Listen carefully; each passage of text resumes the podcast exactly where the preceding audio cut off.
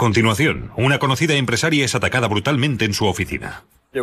Había mucha sangre en el suelo, en las paredes y en la puerta. ¿Era obra de un empleado descontento? Nadie se fiaba de él. Se va debido al estrés. ¿O un robo frustrado? Le di mil dólares la noche que la mataron y nunca hallaron ese dinero. Un testigo presenta un posible móvil. Me hizo prometer que si le sucedía algo iría inmediatamente a la policía. Las pruebas revelan algunos interrogantes, pero plantean muchos más. No parecía planeado, básicamente improvisó.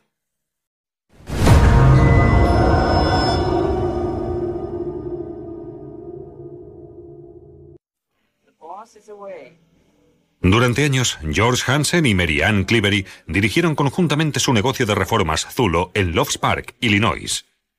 Y eran toda una pareja. Sus anuncios en televisión contribuyeron al éxito del negocio. En Al Zulo, no te mudes, reforma. Con una llamada lo resuelve todo. Merian llevaba las cuentas. George se encargaba de las reformas, el mantenimiento y los materiales. En 2004, Merian dijo a su socio que quería jubilarse. Muy buena persona, muy amable, siempre dispuesta a ayudar. Quería empezar a disfrutar de la vida un poco, saborear los frutos de su trabajo. Unos días antes de las vacaciones de Navidad, cuando todos se habían ido, Merian trabajó hasta tarde revisando los libros. Cuando se disponía a cerrar la oficina e irse, la atacaron brutalmente.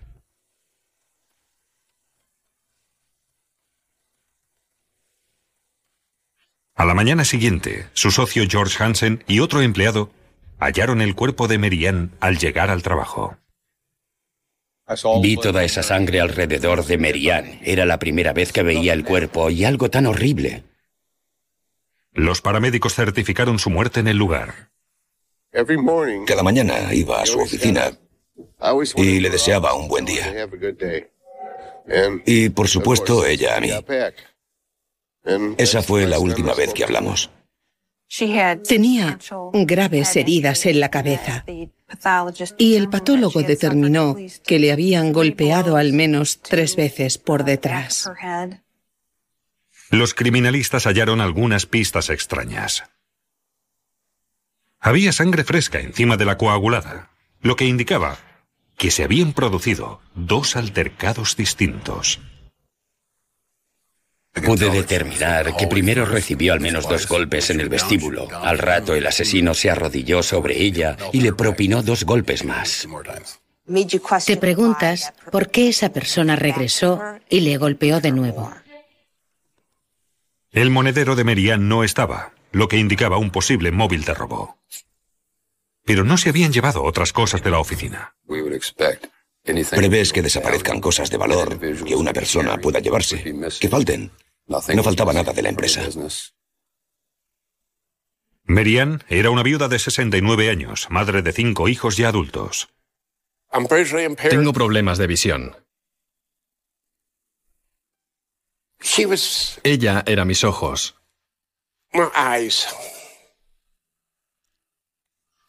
Era mi amor.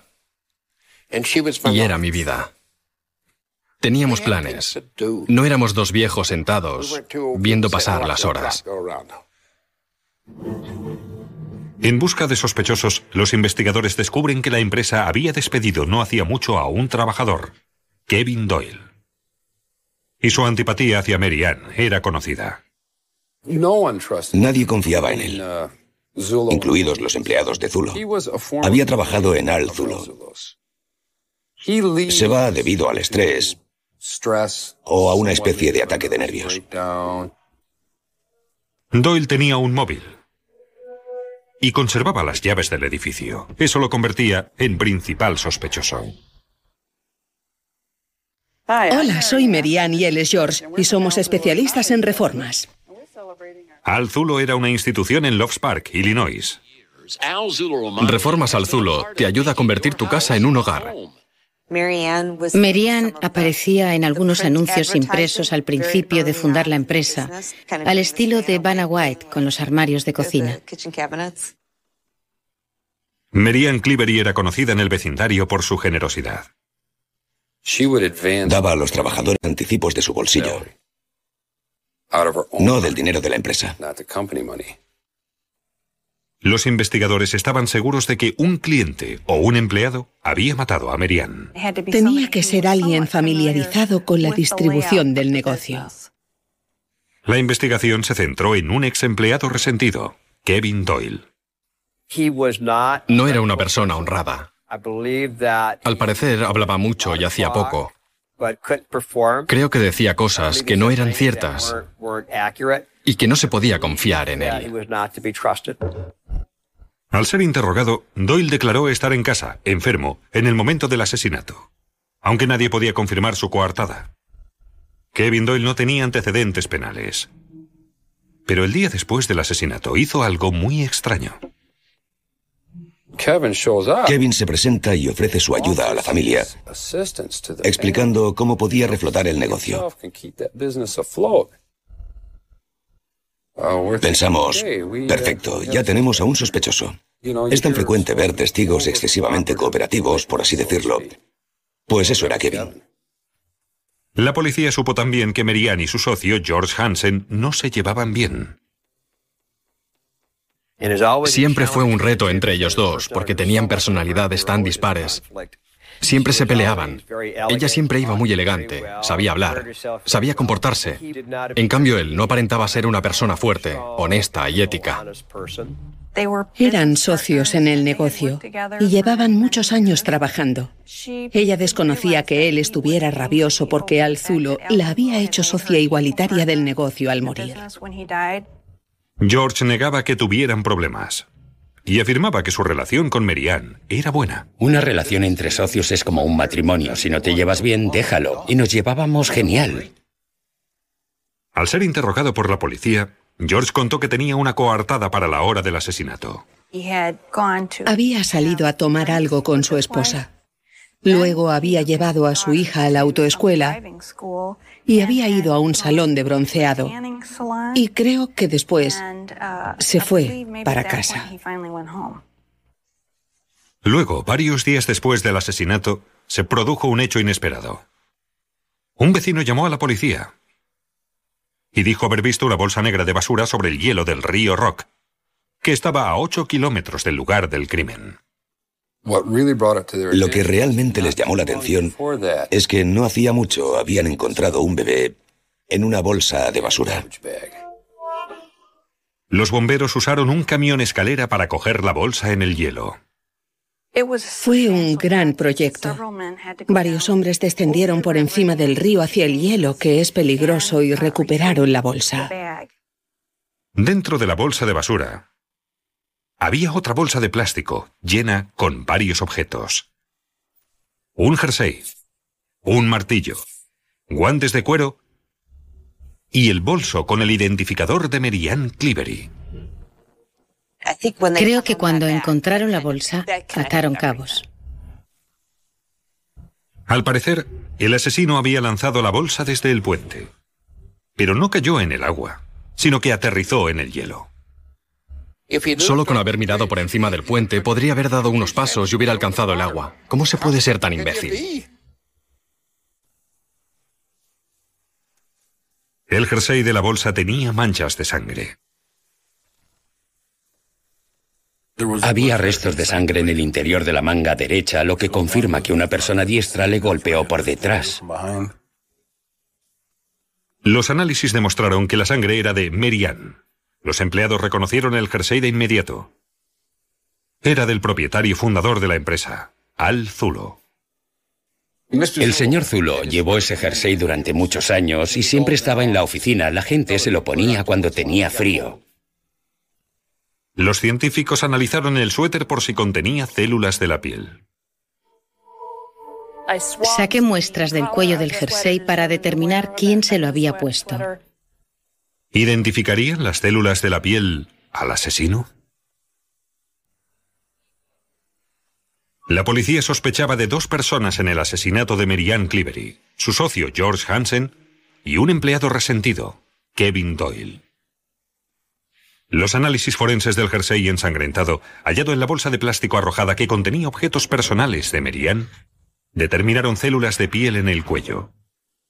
Células dieron un perfil de ADN. Cuando analicé las muestras del cuello para saber quién era, coincidió con el perfil de George Hansen y no coincidía con nadie más. Pero aquello no probaba que fuera el asesino. Era el suéter del propietario fundador de Al Zulo, y estaba en el armario de la empresa. Otros empleados, además de George Hansen, a veces se lo ponían. Se ponía el jersey en invierno, por supuesto, otros empleados se lo ponían de vez en cuando si tenían frío. Luego la policía descubrió otros datos curiosos. Un análisis forense de la taza de café de Merian determinó una fuerte cantidad de somníferos con prescripción. Pero Merian no tenía prescritos esos fármacos. Poco después de tomarse el café se ponía muy mala. También le sucedía después de comer ensaladas. Se quedaba dormida sobre la mesa por las tardes. Cuando la policía preguntó quién tenía acceso directo a la comida de Merian, solo mencionaron un nombre. Llegaba sintiéndose bien por las mañanas. George Hansen tenía por costumbre llevarle personalmente un café. Luego, el novio de Merian contó a la policía un posible móvil. Algo que Merian le había contado poco antes de morir. Me hizo prometerle que si le pasaba algo, iría inmediatamente a la policía con esta información. Marianne había mandado felicitaciones de Navidad a algunos clientes. Un par de ellos devolvieron las tarjetas a la empresa con notas informando de las dificultades que estaban atravesando. Estos proveedores contaron a Marianne que no habían cobrado. Pero en los libros internos de la empresa constaban como pagados. Marianne hizo una revisión de las cuentas y descubrió que su socio, George Hansen, estaba robando a la empresa. Cobraba el dinero de los clientes y luego lo depositaba en su cuenta personal. Marianne descubrió que George había robado hasta 100 mil dólares. Además de quedarse con ingresos reales, también tenía un pequeño negocio paralelo que cargaba los suministros a cuenta de Alzulo y los usaba después para proyectos personales. Merian se exasperó al saber que la empresa estaba a un paso de la quiebra. Yo lo sabía, pero no podía contárselo a nadie. Si lo hubiera hecho, Merian y mi relación se hubieran terminado inmediatamente. Le juré que guardaría el secreto. Según su novio, Merian tenía pensado hacer frente a Hansen la tarde de su asesinato. Siempre que se enfrentaban, evitaban hacerlo delante de los empleados. Siempre era a puerta cerrada. Sabíamos que tuvieron una especie de reunión aquel día. Al ser interrogado por la policía, George Hansen no negó haber robado el dinero, pero explicó que Merian también estaba implicada. Yo lo depositaba y nos repartíamos el dinero. No obstante, los registros contables de Merian demostraban transferencias correspondientes al montante de su salario y nada más. A Jen Sandin le indignó la acusación de Hansen. Sabía que mentía. Sabía que mentía. Mentía más que hablaba. Ni me miraba. Y la policía descubrió también que George tenía otro posible móvil. Si la mataba y no le cogían, cobraría 150 mil dólares del seguro que cada uno tenía. Probablemente era la manera de generar el dinero para comprar la empresa. Además, la policía obtuvo otra pista. La noche del asesinato de Merian, un testigo vio a un hombre en el puente del río Rock. Las pruebas del asesinato de Merian fueron halladas posteriormente sobre el hielo debajo de aquel puente. La persona que había llamado a la policía vio la camioneta pasar a la altura de la bolsa, como mirándola o queriendo cogerla, y pensó que era sospechoso. Por eso avisó a la policía. Su vehículo era inconfundible. Tenía matrículas personalizadas donde se leía Zulo, el nombre de la empresa de Merian y George. Y George era la única persona de la empresa con un vehículo que llevara esas matrículas. Lo más curioso es que cuando registraron el coche, descubrieron un anzuelo grande, cuerda y otros objetos que llevaban a cualquiera a, pensar que quería intentar pescar la bolsa desde el puente. Los investigadores debían revisar los objetos hallados en la bolsa para ver si podían probar que Hansen era el asesino. Yo no la maté. Desde un comienzo, la policía creyó que Merian había sido asesinada por un compañero de trabajo. Eso cierra el cerco. Saber que es una acción hecha desde dentro y delimita el campo de investigación. George Hansen tenía un móvil. Merian podía probar que estaba robando a la empresa. Contó a Hansen que informaría a la policía acerca de sus prácticas empresariales. Los científicos analizaron la bolsa de plástico que contenía el arma usada en el asesinato de Mary Ann Clivery. La pusieron en una cámara sellada llena de cianacrilato, gases de pegamento instantáneo. Son gases que se pegan a los aceites de huellas dactilares humanas. Procesé los objetos con un polvo detector de huellas. Se trata de un polvo fino y negro que espolvoreé por la superficie. El polvo se adhiere a las huellas reveladas por el pegamento y las hace visibles.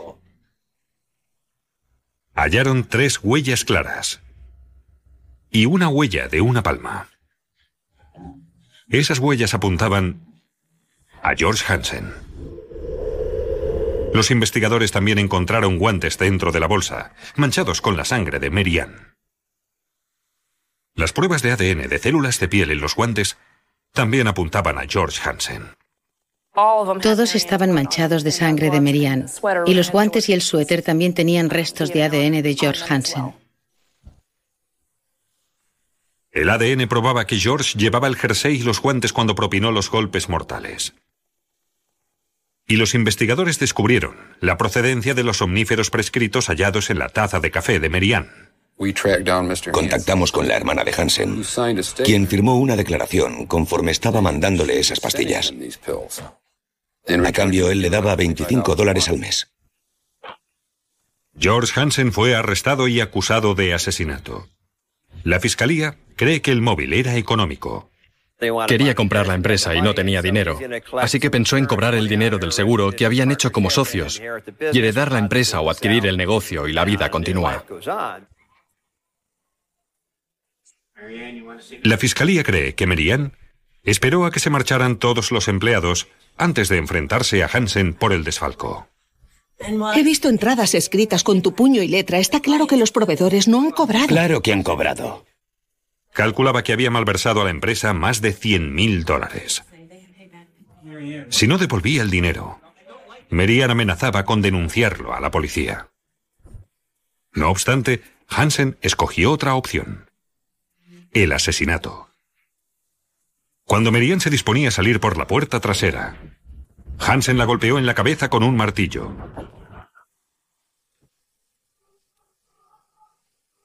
Mientras Hansen preparaba la escena para que pareciera un robo, percibió que Merian no estaba muerta. Por eso la golpeó de nuevo, acumulándose sangre nueva sobre la sangre coagulada. Una prueba del ataque doble.